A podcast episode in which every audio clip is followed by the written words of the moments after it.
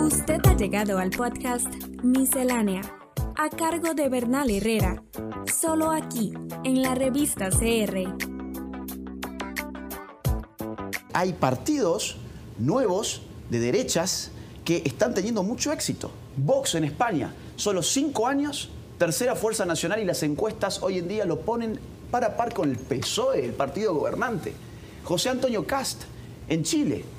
El tipo no aparecía en las encuestas y de un momento a otro, en el marco de una nueva constitución, se convierte en la primera opción de los chilenos en la primera vuelta. Ganó la primera vuelta. Javier Milei en Argentina, no sé si lo conocen, economista, este, un tipo que habla sin pelos en la lengua, libertario, de derechas, y en un año creó un partido político, se convirtió en la tercera fuerza de la ciudad de Buenos Aires. En la pasada miscelánea comenté el reciente surgimiento de un nuevo tipo de movimiento antisistema, de signo ideológico opuesto a los que venían siendo designados con esta etiqueta.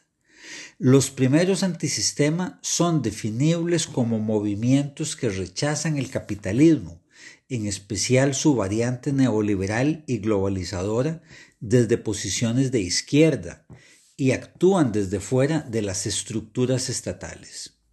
Los nuevos antisistema, en cambio, defienden el capitalismo desde posiciones de derecha, buscan infiltrarse en las estructuras estatales y, de ser posible, tomar el control de estas.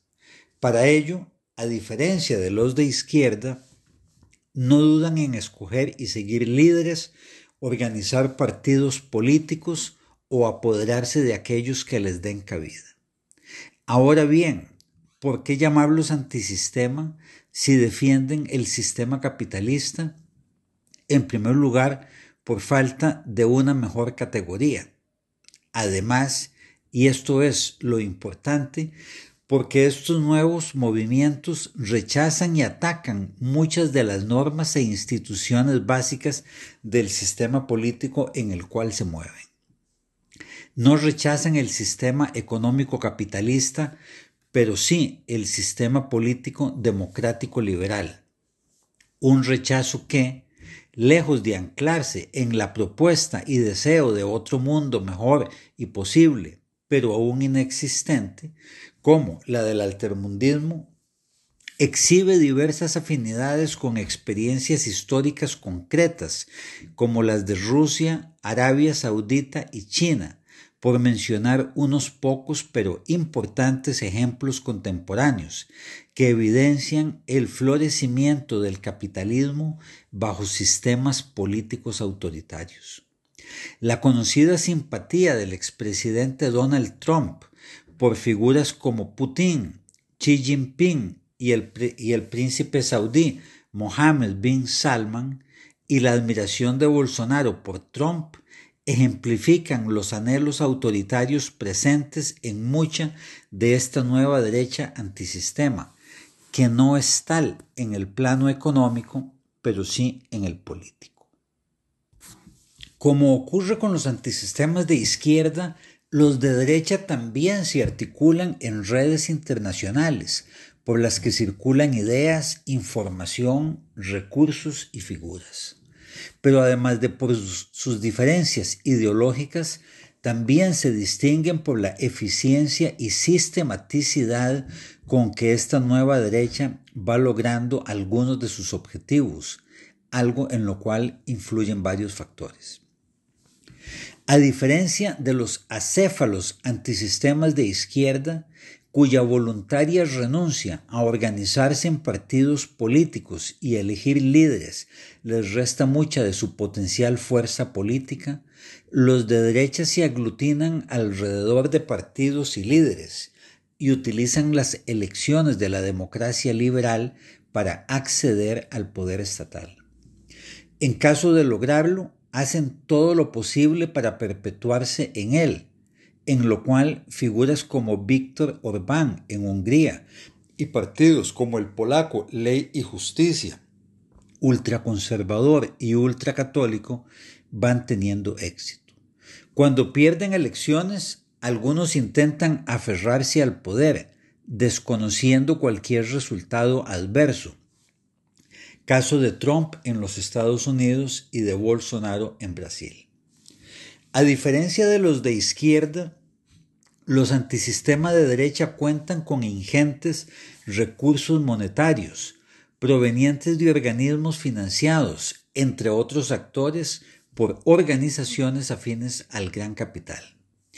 Esta mayor disponibilidad de recursos y su habilidad no solo para oponerse a todo aquello que rechazan, sino también para organizarse como actores políticos electoralmente competitivos, les ha permitido llegar al poder en varios países, mantenerlo en algunos y lograr un sorprendente apoyo popular, incluso a sus intentos de aferrarse ilegalmente al poder tras haber perdido elecciones. Pero difícilmente la disponibilidad de recursos y la voluntad de constituirse en actores políticos electorales les hubiera dado tan buenos resultados, si no fuera por algunos rasgos propios de la actual situación sociocultural, de los cuales me interesa destacar dos. Por un lado, la constante circulación de desinformación y de noticias falsas y la tendencia a rechazar cualquier argumentación racional basada en evidencias fácticas.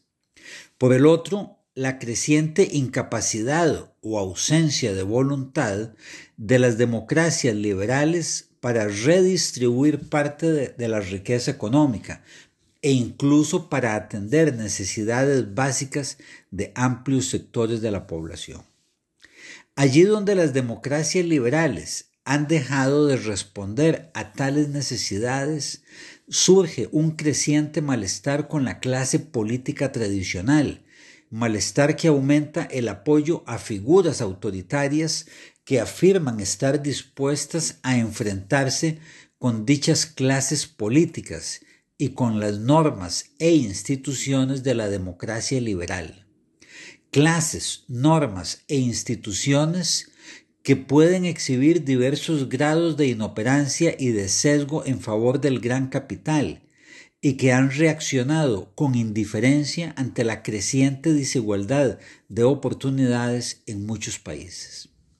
Lo anterior ha venido produciendo desde hace unas cuatro décadas un panorama socioeconómico caracterizado por 1. Una gran creación de riqueza monetaria muy concentrada en grupos pequeños pero poderosos.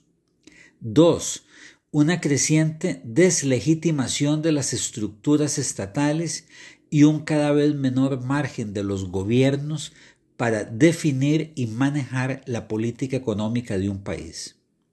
3.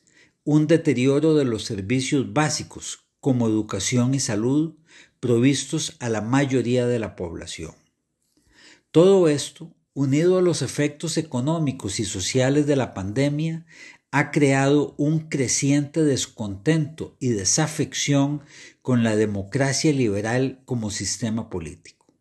Ahora bien, ¿a qué se debe que sea la derecha justo la principal responsable del surgimiento de tal situación, la que ha sacado mayor provecho de esta? ¿Qué ideas e impulsos básicos impulsan a los nuevos movimientos antisistema de derecha? Estas son algunas de las preguntas que intentaré responder en una próxima miscelánea. Explosivo testimonio sobre el accionar de Donald Trump el día del asalto al Capitolio. Casey D. Hutchinson, asistente del jefe de gabinete de Trump, Mark Meadows, dijo el martes ante el Congreso estadounidense que el expresidente quería marchar con la turba el 6 de enero de 2021, los simpatizantes de Trump marcharon hasta la sede del Congreso para impedir la certificación de la victoria electoral de Joe Biden. El Congreso, el Tribunal Supremo y el Palacio Presidencial de Panalto. En la capital Brasilia, una marea humana de manifestantes irrumpió en los principales lugares de poder de Brasil. Son partidarios del expresidente ultraderechista Jair Bolsonaro. Una semana después de la investidura del presidente izquierdista Lula, siguen rechazando la elección del nuevo mandatario. Estamos en las plataformas de Spotify, Apple Podcast, Google y Anchor como la revista. La revista.